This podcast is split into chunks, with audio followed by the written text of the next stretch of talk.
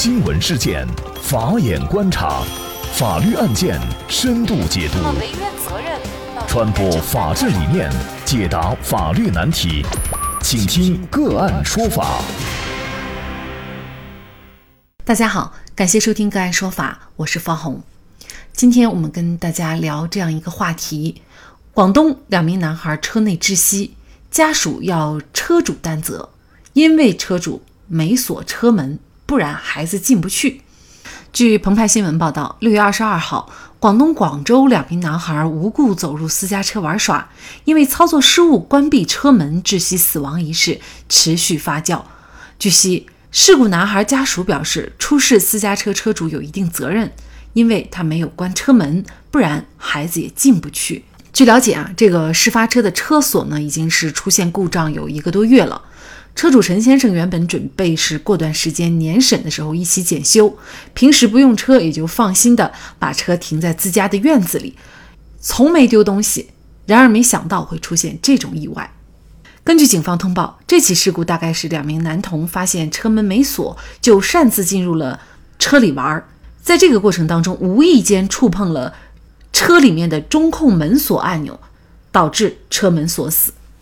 两个男孩，一个五岁，另一个才四岁，年龄太小，不知道怎么脱困，在长时间处于高温闷热环境当中，导致脱水性休克死亡。两个孩子可能在车内有过大声的呼喊，然而良好的隔音效果，加上车主住在四楼，完全是听不到的。目前这起悲剧到底该由谁负责，成了三家人共同面对的话题。在车主的家属看来，他们百分百无辜，车就停在自家院子里，你的孩子走到我的车里来闷死了，车不但成了杀害两个孩子的凶器，自己也无故卷入了一场情理的争议当中。更何况，其中死去的一个孩子还是亲戚的儿子，另一个孩子也是同一个族系下的亲戚。车主陈先生说。六月十九号晚上，他外出回来以后，就把车停在了家门口。车子也已经有十多年的车龄，开车门的锁时而灵，时而不灵的。当天车门就没有关紧。那么，车主到底应不应该承担责任？在法律上的评判标准是什么？就这相关的法律问题，今天我们就邀请。北京维京律师事务所权益合伙人、北京市朝阳区律师协会权益保障委员会副秘书长杨林峰律师和我们一起来聊一下。杨律师您好，啊，主持人你好，各位听众朋友大家好，非常感谢杨律师啊。那么这个案件啊，作为受害者孩子的家属。那么，如果不是车主不锁门的话，那么事实上孩子也进不去，那这样的惨案也就不会发生。所以他们认为车主是一定是需要担责的。但是车主呢，他会觉得可能自己还是有点冤枉啊，因为呢自己的那个车呀已经是老旧车辆了，然后呢锁呢也有点坏了。他也没有想到会出现这种情况，或者说他连做梦都没有想到会出现这种情况。那在这种情况下，车主到底要不要担责？在法律上有没有一个评判的标准呢？我们评价车主是否承担责任，或者说是受害人家属请求车主给予损害赔偿啊，法律的一个基础关系是什么？就是要判断这个车主是否要承担侵权责任。从法律上来讲啊。呃，侵权责任构成主要看三个方面：第一，看行为人是否有过错行为；第二，看受害人是否有实际损失，也就是说他的民事权益是否遭到了损害；第三，看行为人的这种行为和受害人的实际损失是否直接存在着因果关系。这两个孩子的不幸身亡，这种生命权受到了损害啊，是丧失了。啊，所以说这个受害人是确定有实际损失的，并且车主如果说锁车了，孩子就不会进去啊。这种因果关系从咱们常人的一种日常的经验法则也是完全可以判断出来的。第三点，行为人的行为和受害人的实际损失是否存在着因果关系，这两点呢是不言而喻的。这个法院判断案子的一个焦点。也就是判断这个车主是否承担责任的焦点就在于行为人他是否有过错行为，就是说他这这种车主不关车门的行为是否有过错。一般情况下，我们判断怎么是一个过错行为呢？就是看是否违反了法律规定的义务。假如说你在公共道路的人行道上停车啊，如果没有画这种停车泊位的话，你在这停车，那明显是不不对的啊！这个是交通安全法明确的这个禁止的。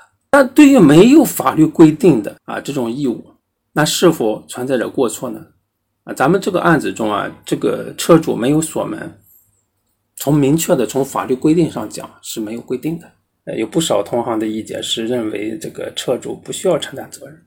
啊，他们的这个观点的理由就是说，这种车主不锁车门啊，那法律没有规定。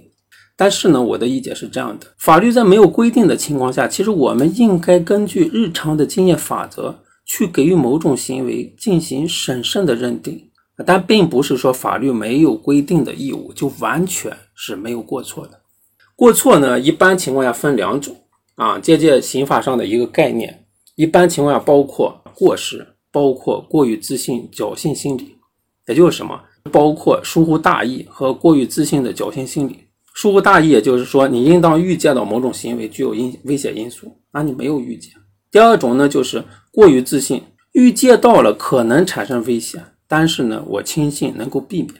如果这两种都是过失，也就是说过错的表现形式。所以说，我认为啊，这个案子的最终的争议焦点在于。是看车主是否有过错，而车主有过错，那还要综合当地的生活习惯、当时的场所环境，综合考虑车主是否应当对于停车不锁车门可能增加危险、可能产生危险，是否具有一种预见义务或者说注意义务啊？如果我们根据当时的生活习惯也好、场所环境也好，认为车主。应当对于他停车不锁车门可能增加这种危险，他有预见义务，也有注意义务，而他没有采取足够的安全措施，并尽到了充分的警示义务，导致发生本案本惨案的话，那车主其实是有过错的。其实就我个人而言，其实我也有过就是忘记锁车门的这样的一个经历啊，但是呢，我相信。应该是说，绝大多数的车主，或者说所有的车主，可能他都没有办法预见到会发生这样的事情，就是我没有锁车门，会有孩子钻进来玩，然后最后呢还会导致孩子的死亡，他可能预见不到。另外呢，我们常人正常的车主来说，他也预见不到。就拿本案来说，您觉得车主有过错吗？就根据本案这个新闻报道出来的一些信息，我们可以适当的判断一下。啊，仅仅是我代表我一个个人的看法啊，因为这个案子本身也有一定的争议啊。在这个案发地，它是一个农村，在这个案发地呢，有很多的孩子，我在这个院子里玩一会儿，然后在那个院子里玩一会儿啊。我看到新闻报道里说，这个孩子好像和这个车主本身也有一定的亲属关系，还是以前村落的那种到处串门啊、玩耍啊这种状态，并且这些孩子的年龄呢，都是两个孩子都不满五岁。啊，就他这个整个的认知，包括他的安全意识啊，包括他的这种呃自救的能力啊，都是呃我们不要苛责的，就完全极其匮乏的。在这种状况下，如果说啊一个正常的人，他应该认识到啊，我车停了，就孩子到到各个院落里玩耍串门，这种状态是一种常态的话。一个常人，我认为他是有一定的预见性的。就我这，那我这个车是吧，停在院子里，我要是不扯不扯锁门，别的孩子有可能来这儿玩啊，有有可能进来，就有可能出不去。小孩子在车里面窒息而死的这种案例，其实新闻报道是屡见不鲜的。所以我认为，在这个案子中，作为一个成年人的话，他应该有一定的预见性。我车如果不锁车门，其实停在这儿是会给那些孩子增加危险的。对，那这样的话，你就有你就有一个预见义务，还有一个注意义务了。这个要视具体情况而定，是吧？如果说我在这个月子里、这个村子里，我就是独门独居啊，很少有孩子进来玩，或者说是孩子出出门串门的时候都有大人陪同啊，这个就没有问题。如果说就是没有锁车停车的这个行为，那两个活生生的生命，他不可能去世，是不是啊？是两条生命的损失，跟你这边呢是有有因果关系的。那不管这种因果关系是强还是弱，增加威胁的一个程度，那你为什么不承担责任呢？我们也知道哈，农村呢，其实很多这个车呀，它有可能是敞篷的三轮车，还有可能是一种破旧的那种啊面包车等等。其实这些车辆啊，本身司机在停放车辆的时候呢，他可能都不会注意这方面的问题，就是锁车的问题。这些车辆它可能本身哈。它也会存在司机他锁不了车，就车辆出现一些问题、质量问题的这个情况啊。我觉得这个案件确实它有一个关键的焦点，就是在于驾驶员这位车主他到底有没有、能不能够、应不应该预料到会有孩子进了车里面，而且呢还会最终可能会导致呃门开不开死亡这个事儿，他能不能够预料到？这确实是一个对于这个车主应不应该追责的一个焦点的问题。另外还有一种情情况，我就想到了，比如说刚才说到了这个农用三轮车，农村也是很常见的。有些驾驶员呢，他可能忘记拔钥匙了，钥匙插在上面，那这个时候呢，有孩子就拧了一下钥匙，然后开动了。呃，这个又算不算是驾驶员的过错？我认为也得结合，包括他的场所，场所是一个什么样的场所，是吧？是不是有很多的？孩子，或者说有孩子有可能过来玩。如果你是停在就很远的一个农地里去去农耕，这样的话可能过错就会就会小一点啊。所以还要根据实际情况。但是总的来讲，我认为在是你把一个三轮车停在一个一个场所里，然后不拔钥匙啊就走，这种过错要比啊不关车门，它的这种过错程度更大。侵权行为和呃损害结果发生之间有这个因果关系，才符合这个侵权责任的一个承担的要件之一。那可能有些人就会觉得，具体是什么行为导致了孩子死亡？实质上应该是孩子自己的行为，就是他自己进去车里面。这个是一个主要的行为哈，因为孩子他小，所以呢，我们也不能苛责他过多的这个义务。但是你作为家长呢，你有监管的责任啊。那孩子在里面，他不是一分钟两分钟就会窒息死亡的。那孩子长时间不在你身边，你有没有去尽到这个监管责任？那家长本身的责任是不是应该更大，而不应该去苛责车主呢？就说一个损害结果，它的发生有可能是多个原因造成的。这个呢，只是一个定性的一个判断，三个要件成立的话，那这个车主应当承担责任。但至于具体的责任比例，就是承担多少责任，是百分之十还是百分之百，这个就要看车主的过错程度，也就是他的过错大小。本案中其实很明显，孩子的监护人当然要承担更大的责任啊，包括孩子他有一个自担风险的一个一一个责任。如果说车主在这个案子中具有一定的过错，然后具有一定的责任的话，我认为责任也是责任比例也是非常小的啊，应该就是百分之十左右。那没有锁车门就会有这样的法律风险，很多人通过这个案子就要注意了。但是呢，另外还会抛出一个问题来，就是说我们是不是生活在一个无法预测自己行为带来后果的这样的一个生活环境当中？就如果是我们无法预测日常的一个疏忽的行为，他就有可能承担责任的话，那么显然我们每个人的这种呃生活的法律成本和风险就会非常大。所以具体怎么来认定呢？这确实是一个关键的问题。那另外呢，还有一种就是停车引发的命案，比如说车主呢把车子停放在自己这个家的院落旁边的公路旁啊，也是农村，那么结果呢夜晚就有车辆经过，然后没有注意就撞上了这辆车，最后导致这个驾驶员就死亡了。那车主呢？为此还获刑了。那么同样是停车，但是呢，像刚才所说的这种情况，车主呢，他不仅仅是一个民事赔偿的问题，最终还获刑，为什么呢？呃，以前呢，咱们就现行有效的这个侵权责任法呀，有一条文是这样说的：是说受害人和行为人对损害的发生都没有过错的，可以根据实际情况由双方分担损失。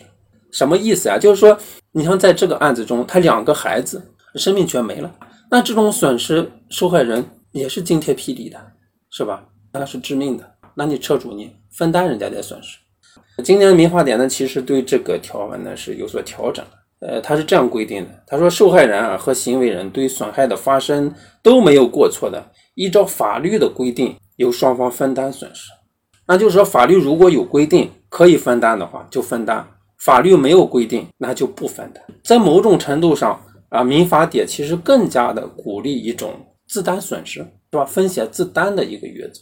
第二个呢，您就刚才讲的，您具体的这个例子，有些车主呢就把啊车子呢，像晚上没地方放了，可能就放在一个公路旁，在道路旁的人行车道上停车，这个是法律明令禁止的行为啊，是显然是错误的啊。如果在呃交通事故的认定书认定了违法停车啊，在这次交通事故中承担了主要责任或者全部责任，那又导致一人死亡，那这个呢符合呃在交通事故中负全部或者主要责任啊，然后导致一人死亡的，就构成交通肇事罪啊，就要承担刑事责任。拿呃拿这个案例和咱们这个案例对比，那为什么一个呢行为人承担刑事责任啊，一个行为人呢是否承担民事责任？大家还议论纷纷。主要的区别就在于，一个是过错，第二个就是你的过错程度导致损害后果的这种因果关系的程度啊，没有关车门停车导致孩子死亡，它其实这种因果关系很弱啊，当然它是有在。路旁停车，一个正常行驶的一个汽车，它很不容易预见到说路旁突然有一辆停一辆车啊，开过去，开过去一下撞。那你这样的话，你违法停车是，如果是占到主要责任百分之七十以上的责任的话，构构成交通肇事罪要简单就符合交通肇事罪了。本案确实会让我们联想到很多有可能发生的情况，比如说，如果有人家里没锁门，在农村这种情况其实也比较常见。那别人家的孩子。见门没锁，就跑到家里的楼上去玩，不幸摔落楼下死亡，或者拿着厨房里的刀具玩，使自己受伤。那么房主人又该不该担责呢？前提是别人家的房子、车子是否可以不经允许进入呢？那房主人又是否有过错呢？您认为本案的车主该不该担责？如果您是车主，又是否会预料到孩子会进入车内玩耍？欢迎大家给我们留言。好，在这里再一次感谢北京维京律师事务所权益合伙人、北京市朝阳区律师协会权益保障委员会副秘书长杨林峰律师。那么，大家如果想获得我们节目的图文资料，欢迎您关注“个案说法”的微信公众号，在历史消息当中就可以找到这期节目的全部图文资料。那么大家在生活工作当中遇到一些法律问题呢，也欢迎大家向我们进行咨询。您可以添加幺五九七四八二七四六七这部手机号码的微信号，就可以找到我们。他们都非常的资深、专业和负责任。感谢您的收听，我们下期节目再见。另外，您还可以通过界面新闻 APP 收听我们的节目。